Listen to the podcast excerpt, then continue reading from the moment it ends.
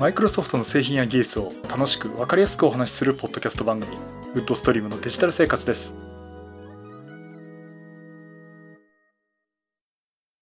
第525回目の配信になります。お届けしますのは木澤です。よろしくお願いします。はい第525回目になります。この配信はクラウドファンディングキャンファイアのファンクラブにより皆様のご支援をいただいて配信しております。今回も安根さんはじめ合計8名の方にご支援いただいております。ありがとうございます。ご支援の内容に関しましては、この番組ウェブサイト、windows-podcast.com でご案内しております。もしご協力いただけるとしたらよろしくお願いします。また、リサの皆さんとのコミュニケーション場として、チャットサイト Discord にサーバーを開設しております。こちら、ポッドキャスト番組、電気屋ウォーカーと共同運用しております。よかったら参加してみてください。Discord サーバーの URL は番組ウェブサイトにリンクが貼ってあります。はい、ということで、相変わらず、あの、コロナウイルスネタでね、もう世間とかニュースは飛び交っちゃってるんですけども。まあ、あんまりね、物がなくなったどうこうって話するのも建設的建設的じゃないなって話をね、ちょっと Facebook でも結構皆さんとしてまして。予防するとか予防してってあの、まあ前、前まで、前もね、何度も言ってますけど、まあ手洗いだとかうがいだとかね、そういうなとこ基本的に抑えて、あんまりあの、適切に怖がるということで、あまり過剰にね、反応してもしょうがないのかなっていうふうにも思っています。ね、あの、ティッシュペーパーが売り切れたってのはちょっとびっくりですね。私、あの、近所のスーパーで、棚が全部ガラガラになっててね、ああ、これはひどいなっていうのがあったんですけども、いろんな情報を飛び交うんでね、どれが正しいのかっていうのはやっぱりちょっと見極めるのもね、いろいろ必要なのかなと。そういうふうにちょっともっともらしいことを言ってしまいましたけども。さて、あのー、まあ、そういったね、えー、状況の中で、あの、各企業ね、時差出勤だとか、テレワークだとか在宅勤務だとかね、まあそういったところを推進しましょうというのが結構出ています。で、私の会社も、えー、時差出勤と、いわゆる在宅勤務、テレワーク、あとは、出張は控えることって言いながら、な、なんで私は出張先週も、今週も先週も来週も行くのかっていう話もあるんですけども、まあそんなことをね、えー、動いています。で、まあちょっとね、今日のお話としてやっぱりこういった状況であのコミュニケーション取る手段っていうことをねあのやっぱり考え直すっていういい機会じゃないかなっていうところで、まあ、あの会社の仕事をね完全にあのテレワークにできるかっていうと正直厳しいところがあってえっと私のところも結局はですね倫理のハンコをもらわなきゃいけないんで紙なんですよ。で紙で職員をしてというのがあってで印刷物を提出しなきゃいけないとかちょっとあまり詳しいこと言えないんですけどでそれをねなんかあの PDF で取り込んでファイルに保存しなきゃいけないとかっていうことで結局やっぱり会社にいなきゃいけないなっていう事態が発生はしています。だから一回テレワークに入った人間をね呼び戻したりとかいうこともね、えー、必要になってくる場合があるっていうことも起きてましてうん。あのー、やはりちょっと難しいところはあるのかなと思ってます。だからやっぱりその会社の仕事の仕組み全体を見直していかないと、会社全体としてその社員の心構えだとかなんとかっていうのもあるんでしょうけど、それぞれにそのテレワークに対応した会社の仕組み作りっていうのはね、本当に必要なのかなと思っています。そういった意味じゃちょっとまだまだなのかな。あの、まあ、どこの会社もどこの会社っていうか大体私の勤めてるような会社はでもやってるんですけども、えー、基本的にもうあの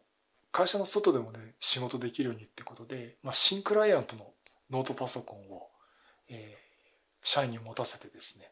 まあ、いつでもどこでも仕事ができるという形にしてると思うんですね。で実際私もあの今目の前にもう一台ノートパソコンがあるんですけどえー、それは起動すると Windows 10の組み込みのやつが起動するだけなんですね。で、そこから先はリモートデスクトップで会社の私の席にあるパソコンにつないで仕事ができるという、なんともあの、メリハリの悪くなりそうな、ね、仕組みができていまして。で、おかげでまああの、出張先でも自分のデスクトップのね、パソコンが使えるっていうことでね、あの、便利は便利です。あの、本当にちょっと緊急でやんなきゃいけないこととか出張の準備どうしてもちょっとやっぱり休みの日会社行かずに家でちょっとできないかなって時、ちょっと1時間ぐらい時間かけてバッてやっちゃってね。あ、これで安心して出張できるっていうのもあったりとかで。まあ、あの、結果的にはすごく仕事上は便利になっています。本当にあの、こういった仕組み作りをね、日々支えている情報システム部門の皆さんに本当お礼申し上げたいなと思ってるんですが、まあ、そんなね、ちょっと会社で使う製品の話をもう一つしますと、えー、マイクロソフトの中で Teams というアプリケーションがです。えー、マイクロソフト Teams というものですね。これについてね、今回話したいと思います。で、これあの、よくね、リスナーさんからもお話だったかな、これって何ですかっていう質問を受けまして、あの、マイクロソフト製品って Office365 のシリーズがあって、いろんなものが入ってるんですけども、名前聞いただけでこれ何っていうのが結構あったりするんですね。で、今これすごくメジャーになるなってるんですけども、このマイクロソフト Teams っていうのはですね、あの、チャットツールです。えっ、ー、と、スラックとか、あっちの方のね、えー、まあ、多分商品的には対抗商品になるんでしょうけど、え、マイクロソフトが出しているチャットツールのことを、まあ、Teams というね、チャットツールが出ています。で、これあの、まあ、前は Skype for Business、まあ、リンクとか昔は言ってましたけども、えー、そういうのがあったんですが、基本的にこの Microsoft Teams ににチャットツールとしては移行する方向になってると思います。で、この、まあ、チャットツールっていうことで、まあ、Office365 を使ってる中で同じドメインの人、まあ、設定にはその外部ドメインとかゲストとかもできるんですけども、1対1でチャットをしたり、あとは何人かの同じ仕事をしてるチームでグループを作ってチャットができて、まあ、グループチャットができるとかね、えー、そういったことができます。まあ、それがね、基本的な使い方なんですけども、やっぱりいろいろ多彩な機能があって、ファイルの添付はもちろんできるし、シェアポイントだとか、ワンドライブとかね、そういった Office365 のサービスと組み合わせると、そことデータ共有したりとかですね。あと、そこに置いたファイルをみんなで共同して編集したりっていうこともできます。で、その連絡もチャットでできるってことで、でもちろんですね、えー、チャットだけじゃなくて、あの、パソコンにカメラとマイク、スピーカーがあればですね、普通に電話として使えるんですね。で通話もできます。つまりテレビ電話がそのまま使えます。まあそんなところがね、あの、面白い機能なんですが、あとね、会議ができるんですね。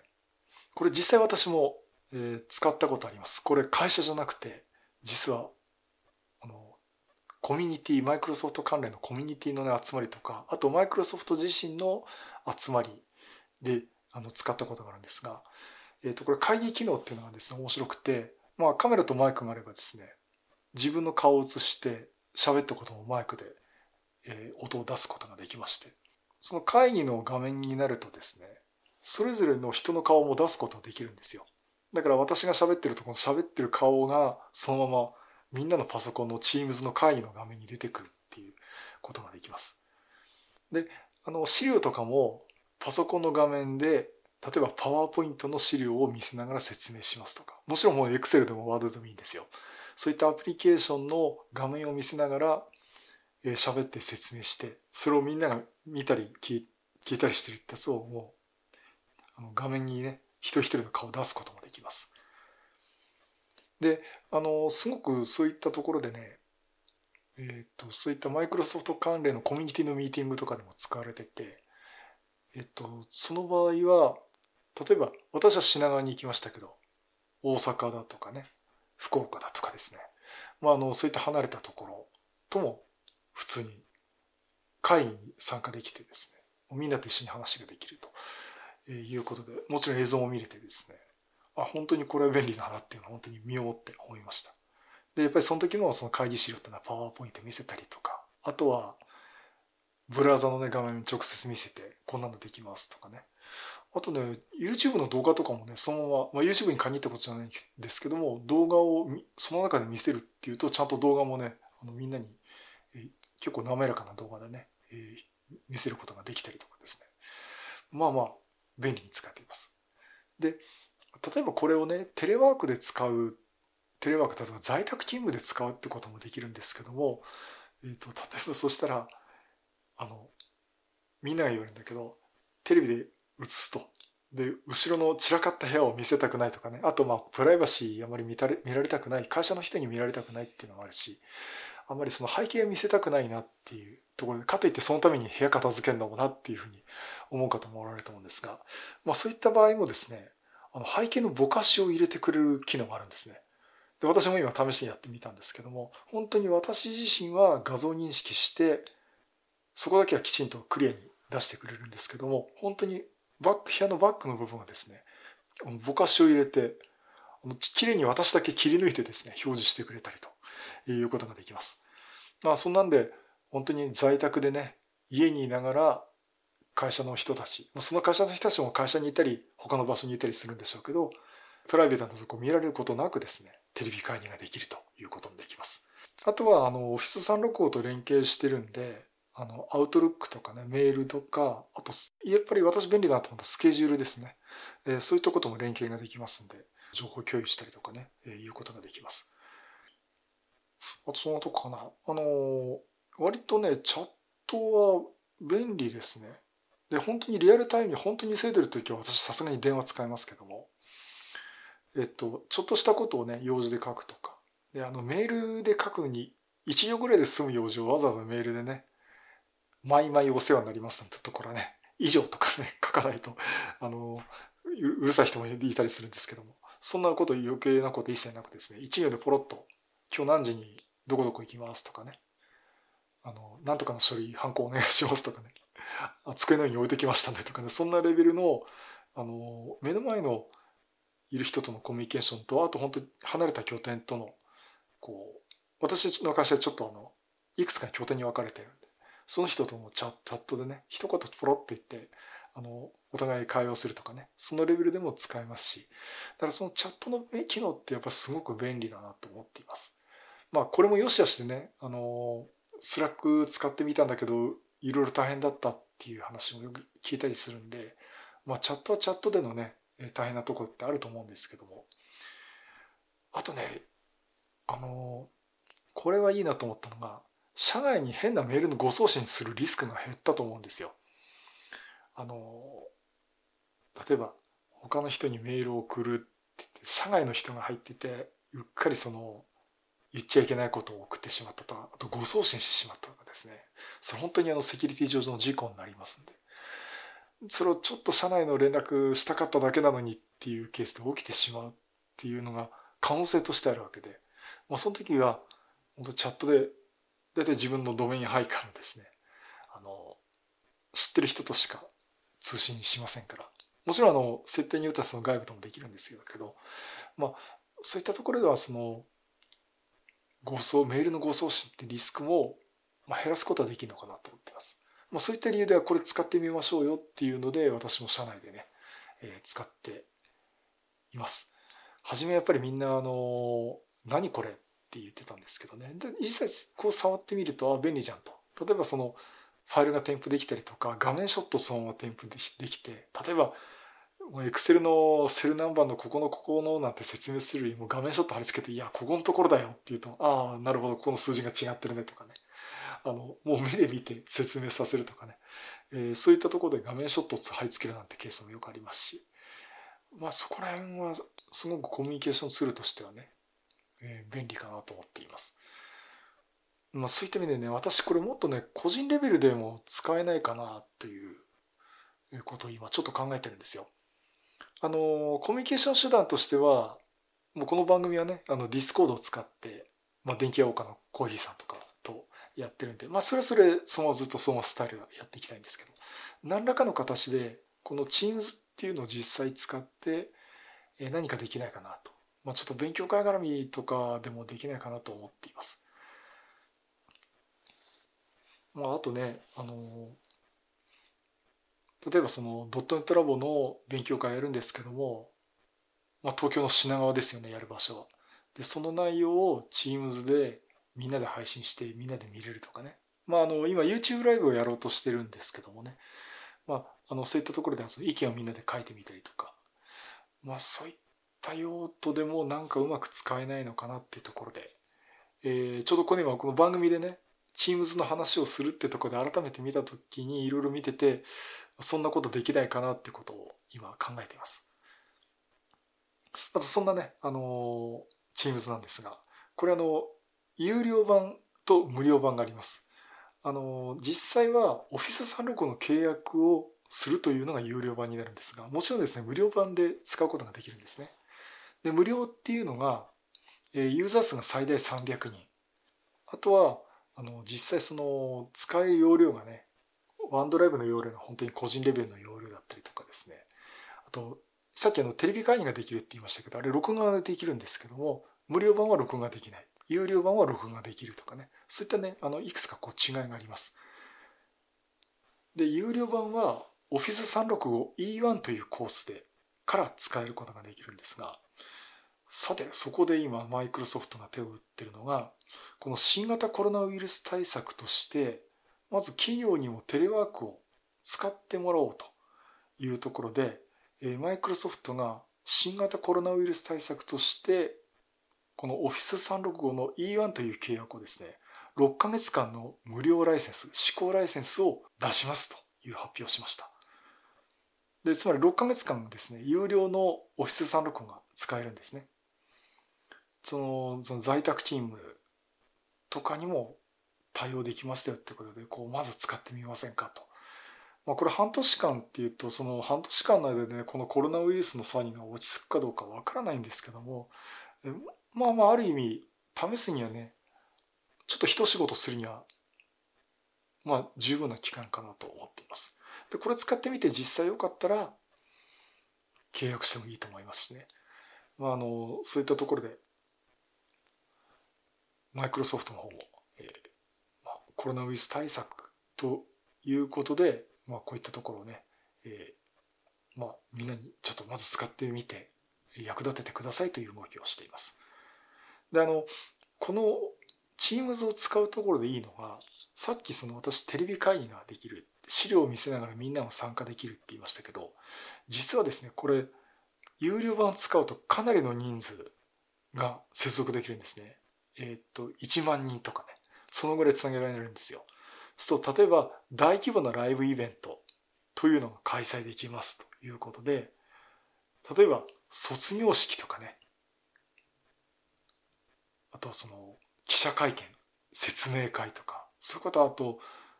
大規模な会議とかね、えそういったことこともにも対応できるんですね。映像とか資料を見せながら進めることができます。で、当然チャットができるんで Q&A 対応したりとかですね。まああの、そういったことに活用できるんじゃないかなと。で、もちろんあの、その提供する側だけなんですね。必要、お金が必要なのは。みんなあの見に行く人はこの URL にアクセスしてくださいって言うと Web でも見られますし、まあ、Teams のアプリケーションも入れてもらえればそれで見ることができますんで。ですからその1万人規模で誰か見に行くって見に行く人はご自分のパソコンで見てもらう。まあ、本当にあの Teams っていうのはですね、Windows 版はもちろん Mac 版も iOS 版も出てますんで、あの、ご自分のね、好きなデバイスから、もちろん Web でも見れるんで、好きなデバイスから、どの端末からもあの見ることができますんで。まあそういったね、対策、例えば本当に人がたくさん集まる場所だけど、どうしてもやっぱりこう、みんなでやりたいっていうところはね、こういったところでも活用できるんじゃないかなと思っています。まあ、そういったところを支援するっていう意味でもね、マイクロソフトが6ヶ月間無料で提供するという気になっています。はい、そういうことで、えー、マイクロソフトのね、コミュニケーションツール、チャットツール、Teams についてお話をさせていただきました。いや、なんかね、ここね、あの、私も試して、なんかこう、コミュニケーション手段としても活用できないかなと思っております。はい、以上、マイクロソフト Teams の話をさせていただきました。はい、第525回は、マイクロソフトのチャットツール、マイクロソフト Teams についてお話をさせていただきました。Teams はね、ななんかこれうまくできないかな。いや、いろいろ今ね、アイデアが湧いて出てるんですけど、あの、そこら辺はね、うん、勉強会とかも含めて、ちょっと何か実現させてみたいなと思っています。まあ、動画配信に関してはね、YouTube ライブでやってるんで、で、あっちの方があの YouTube の方が多くの人見てもらえるしね。まあ、不特定多数にも見せたいっていうところは YouTube の方が面白いかもしれませんけどね。面白いというかそのやりやすいと思うんですけどもまあこういったあの何か目的を持った人たちだけとかね。そういったちょっと閉じた空間でそれなりの規模でやってみたいって時はいやこれ本当に有効活用できるんじゃないかなと思っています。マイクロソフト関係ねこの Office365 がかなり充実してますんでこの Teams だけじゃなくて私もお付き合いのあるお友達のですねホチキス先生っていう松本さんっていう方がですねまあ学校関係で学校があのもう突然春休みになってしまったということでそこらのねあの生徒の健康状態とかこういったところを管理っていうのかなそういった把握するためにあのパワーアップスとかですねいろんなマイクロソフトのツールを駆使してそういったシステムを作りましたっていう話をね、えそういうのもされてました。これどっかでブログにも書かれてると思うんですがまああの今結局ねプログラムを組まなくてもそういったものをね組み合わせることによってすぐ作りなんかこうシステムをね作り出すこともできますんで。まあそういった意味でやっぱりあのすごくよりいろんなものを使いやすくしてるなって。でもちろんそこでデバイスは Windows に限らずに Mac だとか iPhone だとか iPad とかね。そういった Android 端末だとかですね。そんなものでどの端末からでも自由に使えるということになりますんで。やっぱちょっとねマイクロソフトの状況って変わってきたんだなっていうふうにね実感させられる最近の出来事でした。えっ、と、それとですね、で、告知なんですが、ドットネットラボ勉強会、えー、3月28日土曜日、日本マイクロソフト品川本社で予定はしてます。あのー、今4人のですね、登壇していただける方も決まってまして、えっ、ー、と、準備もしていただいてるんですが、えっ、とですね、ちょっとね、マイクロソフトの方が、この新型コロナウイルス対応で、えっと、まず2月いっぱいは、あの、イベントとか、セミナルームの貸し出しとかですね、そういうのを一回止めてるんですね。中止にしてるんですよ。で、その後の情報で、3月の15日、来週までも、もうそれにそれ延期して、マイクロソフトとしてはそういった人がたくさん集まるようなイベントは開催しない。だからセミナールームも貸さないと。それ中止させてくださいっていう話を受けています。ただその先がまだわからないんですね。えっ、ー、と、ちょっとその状況によっては、3月中止になる可能性もあるんですよ。で、これね、まあ、あの、前もちょっと話したんですけどね、このコミュニティでその主催者側の悩みなんですよね。人集めて大丈夫かなっていうのと。で、来てもらった方に、その誰が原因っていうのはわかんないですよ。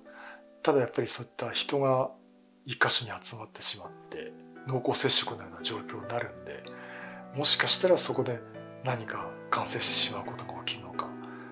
というリスクがあるんですよね。まあ大抵大丈夫でしょうっていう言い方をする人もいるんでしょうけど何かあった時どうするっていうのもあるんでね、えー、そこはあるんで多分ねマイクロソフトもすごく慎重になってますし仮にマイクロソフトがいいと言ってもじゃあ我々ドットネットラボとしてもやっていいのかっていうところもありますんで、えっ、と、すいません、ちょっとね、予定はしてるんですけども、申し込みされても、まあ、もしかしたら中止になるかもしれないっていうことをね、ちょっとご了承いただきたいなと思っております。あの、やっぱりよそのコミュニティのね、代表者とか、その、運営担当者の方ね、えっ、ー、と、私もいろいろこう横のつながりっていうところでコミュニケーション取ってるんですけど、やはり、あの、悩んで、で、3月いっぱい諦めますとかね、4月の中旬ぐらいまで諦めますとか、中には、いや、やるよっていう人もいますしね。うん、まあ、人それぞれ考え方もあるし、みんなやっぱり悩んでるところでして。まあちょっとね、あの、まだ状況わからないんですけど、もし、改正できればね、ぜひやっぱり皆さんと会って話がしたいと思っておりますし、あの、ライブ中継も今考えております。あの開催できて少なくともスタッフとか何人かでもね、登壇者と何人かでも参加しや、で開催ができればですね、の YouTube のライブで配信をしたいなと思って今準備を進めています。で具体的にはね、先週お話したあの YouTube ライブの話になってくるんですけども、まあ、そういった形でこう皆さんにも見ていただける仕組みがにしていけるかなとも思っておりますので、まあ、今後ともね、よろしくお願いします。はい、そういうことで、また色ネタ集めてお話したいと思います。またよろしくお願いします。